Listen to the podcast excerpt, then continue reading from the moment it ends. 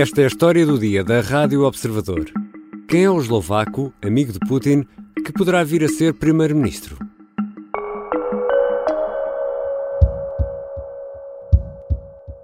Keby som bol predseda vlády Slovenskej republiky, veľmi jasne by som zavetoval sankcie, pokiaľ ide o Európu. Esta é a voz de Robert Fico, o líder da oposição na Eslováquia. É um deputado de esquerda que apelida Zelensky e os ucranianos de fascistas. Fico pergunta aos eslovacos e à União Europeia se faz sentido estar a lutar e a apoiar uma guerra que é dos Estados Unidos, segundo diz. Este homem poderá vir a ser o vencedor das eleições de 30 de setembro e isso poderá ser um problema na União Europeia e no apoio à Ucrânia. Vou conversar com o jornalista do Observador, José Carlos Duarte, especialista internacional, sobre quem é este homem, Robert Fico. Eu sou o Ricardo Conceição e esta é a história do dia. Bem-vindos a Carlos. Olá, Ricardo. Zé, podemos começar pelo princípio. Devemos sempre começar pelo princípio, não é? A Eslováquia é um país eh, relativamente recente, é uma consequência do fim da União Soviética. Sim, a Eslováquia tornou-se independente em 1993, após tornar-se independente da, da República Checa. Os dois países faziam parte da Checoslováquia e, durante a Guerra Fria, eh, faziam parte do bloco liderado pela União Soviética.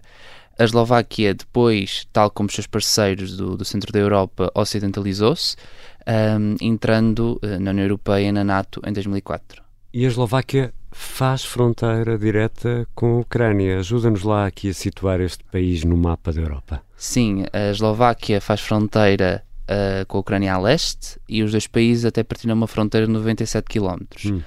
Para além da Ucrânia, a Eslováquia faz fronteira a norte com a Polónia e com a República Checa, a oeste com a Áustria. Aliás, as duas capitais, Bratislava e Viena, estão a cerca de 70 km de distância, e a sul faz fronteira com a Hungria. Como é evidente, não tem costa, mas passa o rio Danúbio também pela capital Bratislava. E nesta altura, José Carlos, qual é a situação política na Eslováquia? Neste momento, a Eslováquia tem um governo interino liderado por Ludovic Todor. Um, antes disso, uh, o país era governado por uma coligação formada por partidos de centro-direita e direita, mas que, fruto de várias desavenças, acabaram por não se entender. Um, e o governo foi alvo de uma moção de censura e acabou por cair em dezembro de 2022. O primeiro-ministro da altura, Eduardo Eger, pediu então à presidente eslovaca, Susana Chaputova, para que ela formasse uh, um governo interino até à realização de novas eleições que estão marcadas eh, para daqui a duas semanas, para 30 de setembro. Portanto, nesta altura temos uh, um governo uh, interino nomeado diretamente pela Presidente, não é, é um governo tecnocrata, digamos assim. Sim, uh, o primeiro-ministro foi o vice-presidente do Banco Nacional da Eslováquia hum. e foi ele que, que, decidiu a formação de um governo, como, como disseste, tecnocrata. E para percebermos ainda melhor esta história do dia, falta-nos aqui um outro elemento. Que tipo de apoio dá nesta altura a Eslováquia à Ucrânia? A Eslováquia, neste momento, presta todo o apoio possível à Ucrânia, quer em termos militares, em termos humanitários e também no acolhimento de refugiados. Um, por exemplo, na parte militar, a Eslováquia já doou à Ucrânia tanques da época soviética e, inclusivamente, helicópteros. Hum. Não é que a Eslováquia tenha umas forças armadas muito poderosas, mas o que é facto é que o país tem tentado ajudar de forma bastante completa a Ucrânia. Um, por exemplo, também na ajuda humanitária, um, a Eslováquia tem enviado geradores para a Ucrânia devido a, aos ataques à infraestrutura energética da Ucrânia por parte da Rússia e a questão dos refugiados também é bastante importante porque como é uh, um país fronteiriço com a Ucrânia um, a Eslováquia tem um papel bastante importante em acolher e integrar os refugiados, o que tem acontecido até agora. E sabemos quantos ucranianos atravessaram a fronteira para a Eslováquia? Cerca de 120 mil eh, refugiados acolhidos até o momento, o que num país eh, de cerca de 5,5 milhões de habitantes é um número considerável. E aqui chegados, José Carlos, temos de falar de um antigo primeiro-ministro, um senhor chamado Robert Fico, que já foi primeiro-ministro da Eslováquia. Sim, Robert Fico já foi primeiro-ministro da Eslováquia de 2006 a 2010. Depois houve aí dois anos em que a direita voltou ao poder na Eslováquia e ele depois retornou ao poder em 2012 até 2018, sendo que de 2012 a 2016 ele governou com uma maioria absoluta, Hum. um, que a perdeu depois nas eleições seguintes, ainda que tenha mantido o poder. E porquê que caiu em 2018? Em 2018 caiu uh, e foi, na altura, considerado um escândalo na Eslováquia por causa da morte de um jornalista que investigava o governo eslovaco, nomeadamente crimes fiscais. Um, o jornalista tinha apenas 27 anos e acabou assassinado. Um, e houve uma forte pressão, não só da presidência da Eslováquia, como também da oposição, um, para que o governo tirasse as consequências da morte e também do, dos alegados crimes que, que o jornalista estava a investigar. O que é facto é que esta pressão toda acabou por levar Robert Figo a admitir-se do cargo de primeiro-ministro isto, apesar de que, o SMER, o partido dele, tenha continuado no governo. Mas houve alguma uh, ligação judicial, criminal ao caso entre o Sr. Fico e esse jornalista que acabou assassinado? Ele nunca foi implicado diretamente na investigação, mas há pessoas do seu gabinete que estão envolvidas uh, no processo da morte do jornalista. Já voltamos à conversa com o José Carlos Duarte, jornalista do Observador. Vamos tentar perceber melhor quem é afinal este senhor, Robert Fico. Regressamos à conversa com José Carlos Duarte, jornalista de internacional do Observador. Zé, o senhor Fico, Robert Fico, é um ex-comunista. Quem é este homem também do ponto de vista ideológico?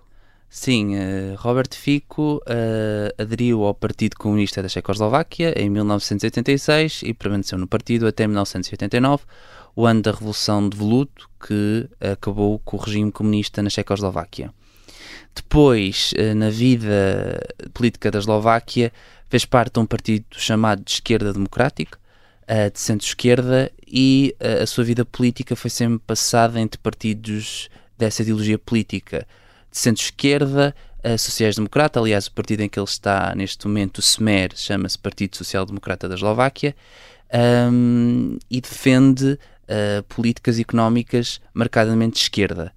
Ainda que em termos sociais as coisas já não sejam assim tão líquidas, uh, tendo, por exemplo, uh, uma política bastante mais dura no que diz respeito à imigração. E o Sr. Fico tem entre os seus aliados europeus Viktor Orban, da vizinha Hungria e Putin em Moscovo. Efetivamente. Ainda que em termos económicos haja aqui uma diferença relativamente a Viktor Orban, uh, Robert Figo é mais de esquerda, é mais defensor de um Estado social forte. O que é facto é que, em termos de política externa, os dois uh, têm visões muito idênticas. Um, uma certa proximidade com a Rússia, uma certa desconfiança para com o Ocidente, para com a União Europeia, com a NATO. Daí que haja aqui diferenças na parte económica, mas política externa seja bastante, tenham políticas bastante parecidas. Relativamente à Rússia, um, ela esteve sempre presente na vida de Robert Fico. Ele fez parte do Partido Comunista Checoslovaco, que esteve sempre aqui ligado à União Soviética e depois à Rússia, mas o seu papel de apoio a Moscou ganhou grande preponderância com o início da guerra. Hum. Foi um tema que captou o interesse dos eslovacos e Robert Fico sempre teve uma atitude bastante próxima daquela que é a propaganda difundida por Moscou. Exatamente, ao ouvi-lo, uh, como escutámos no início deste episódio, parece que estamos a ouvir uh, aquela retórica do Kremlin que acusa os ucranianos de serem fascistas, uh, nazis, mas isto levanta-nos aqui um, uma questão: como é que isto é possível num país que pertence à União Europeia, que está no centro da Europa? Isso, isso é uma boa pergunta. E esta posição de Roberto Fico, o que é facto é que não é apenas dele dentro do seu partido. Hum. Essa sensação contra o Ocidente de que há nazis nas tropas ucranianas também é mais ou menos uh, encontrada na população eslovaca. Aliás, um estudo elaborado em maio de 2023 por um think tank eslovaco mostra que 34% dos inquiridos culpabiliza o Ocidente pelo início da guerra da Ucrânia, ao passo que 40% dizem que foi a Rússia a culpada, ou seja, Hum. as percentagens estão muito próximas. Há aqui realmente uma sensação na Eslováquia de que a guerra foi patrocinada, ou pelo menos incentivada pelo Ocidente, e a Rússia foi forçada a agir. Isto deve-se essencialmente à difusão de propaganda russa na Eslováquia, hum, que aliás a Presidente já alertou para essa possibilidade, e também para uma espécie de, de sentimento uh, de identificação com a Rússia que persiste na Eslováquia mesmo após o fim da União Soviética. Ma- Mas essa propaganda continua nos dias de hoje na, na Eslováquia? Propaganda russa? Sim, continua. Aliás, há um relatório do Ministério do Interior eslovaco que, que faz referência ao ano passado e que denuncia várias tentativas de elementos para o Kremlin tentarem mudar as percepções da Eslováquia relativamente ao conflito, uh, divulgando notícias falsas, principalmente nas redes sociais. Por exemplo, do que escreveu o Mein Kampf, eu li o relatório e tinha, por exemplo, essa referência, notícias desse género para tentar convencer a opinião pública a realmente culpabilizar o Ocidente e a Ucrânia pelo início de um conflito e desculpabilizando ao mesmo tempo a Rússia. O que é facto é que Robert Fico é, nesta altura, o grande favorito para vencer as eleições de 30 de setembro. Exato. Para além da população eslovaca ser favorável à política externa defendida por Robert Fico, o que é facto é que a Eslováquia vem aqui de um período de grande instabilidade política. Neste momento, como, como, como já referimos, é governado por um governo interino uh, e aquela coligação de direita uh, era bastante instável. E o que é facto é que também apanhou um período governativo bastante turbulento, que foi a pandemia da Covid-19, a guerra na Ucrânia e depois os impactos económicos do conflito. Isto fez uma espécie de tempestade perfeita para que Robert Fico surgisse aqui como salvador e alguém que é capaz de trazer a Eslováquia novamente para um caminho de crescimento económico e de estabilidade. Mas ele consegue votos suficientes para, para formar um governo para, com apoio parlamentar ou não? Isso de momento será bastante difícil, de acordo com as sondagens. Ele neste momento tem intenções de voto na ordem dos 21%, elegendo cerca de 36 deputados. Para formar a maioria são necessários 76, ou seja, falta muito. Falta muito. Uh, e terá de fazer coligações com vários partidos e de vários espectros políticos. Principalmente, e aqui o que é, que é interessante é que um partido de esquerda, o SEMER, poderá fazer coligações com partidos de extrema-direita hum. e direita mais radical para conseguir formar governo. Daí que, para realmente Roberto Fico voltar ao poder, terá de fazer uma mega coligação que também poderá incluir o Alas, que era um, um partido que se formou dos descontentes do SEMER, que é o seu partido. Que grande confusão de partidos, mas já vimos isso acontecer, por exemplo, na Grécia, esses dois lados dos espectros políticos unirem-se num, num, governo, mas falaste em partidos de, de extrema-direita, partidos extremistas, o que é que esses partidos uh, defendem, por exemplo? Já sabemos que o Sr. Robert Fico tem posições muito duras em relação à imigração, será este um ponto em comum entre eles? Sim, em termos de migrações há uma política bastante idêntica, mas também no que diz respeito à política externa há vários pontos que o SEMER partilha com os partidos de extrema-direita, uh, que são partidos que tendem a favorecer a Rússia, que são anti-Ocidente e que, por exemplo, alguns deles defendem a saída da Eslováquia da União Europeia e da NATO. Daí que haja aqui uh, vários pontos em que estes partidos coincidem. Não obstante, há também que referir que em termos económicos há aqui diferenças. Uh, o SEMER é um partido que, que, se preocupa com o Estado Social, que é um partido mais de esquerda, e estes partidos, nesse aspecto, não defendem estas, estas ideias e estes princípios.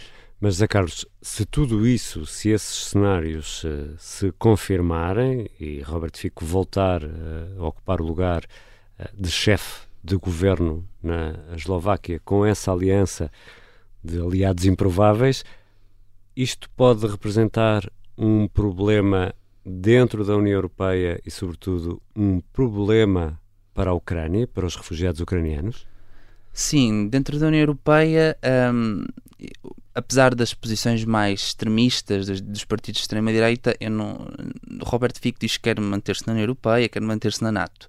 Agora, em termos de apoio à Ucrânia, as coisas podem mudar, porque será mais um país, além da Hungria, a bloquear, por exemplo, pacotes de ajuda militar, pacotes de ajuda humanitária para a Ucrânia dentro da, da União Europeia. Será mais uma voz contra, por exemplo, a aplicação de sanções? E a Hungria, de Viktor Orban, deixará de estar isolada e deixará de ser o único Estado-membro a defender este tipo de políticas, ganhando aqui um aliado que, embora não sendo muito poderoso dentro da União Europeia, uh, pode fazer moça para o apoio europeu à Ucrânia ficar prejudicado. Vamos ver o que sai das eleições de 30 de setembro. Obrigado, Zé Carlos. Obrigado, Ricardo. José Carlos Duarte é jornalista de internacional do Observador. Esta foi a história do dia. O som que ouvimos no início foi retirado da conta oficial de Robert Fico no Facebook. A sonoplastia é do Diogo Casinha, a música do genérico do João Ribeiro. Eu sou Ricardo Conceição. Até amanhã.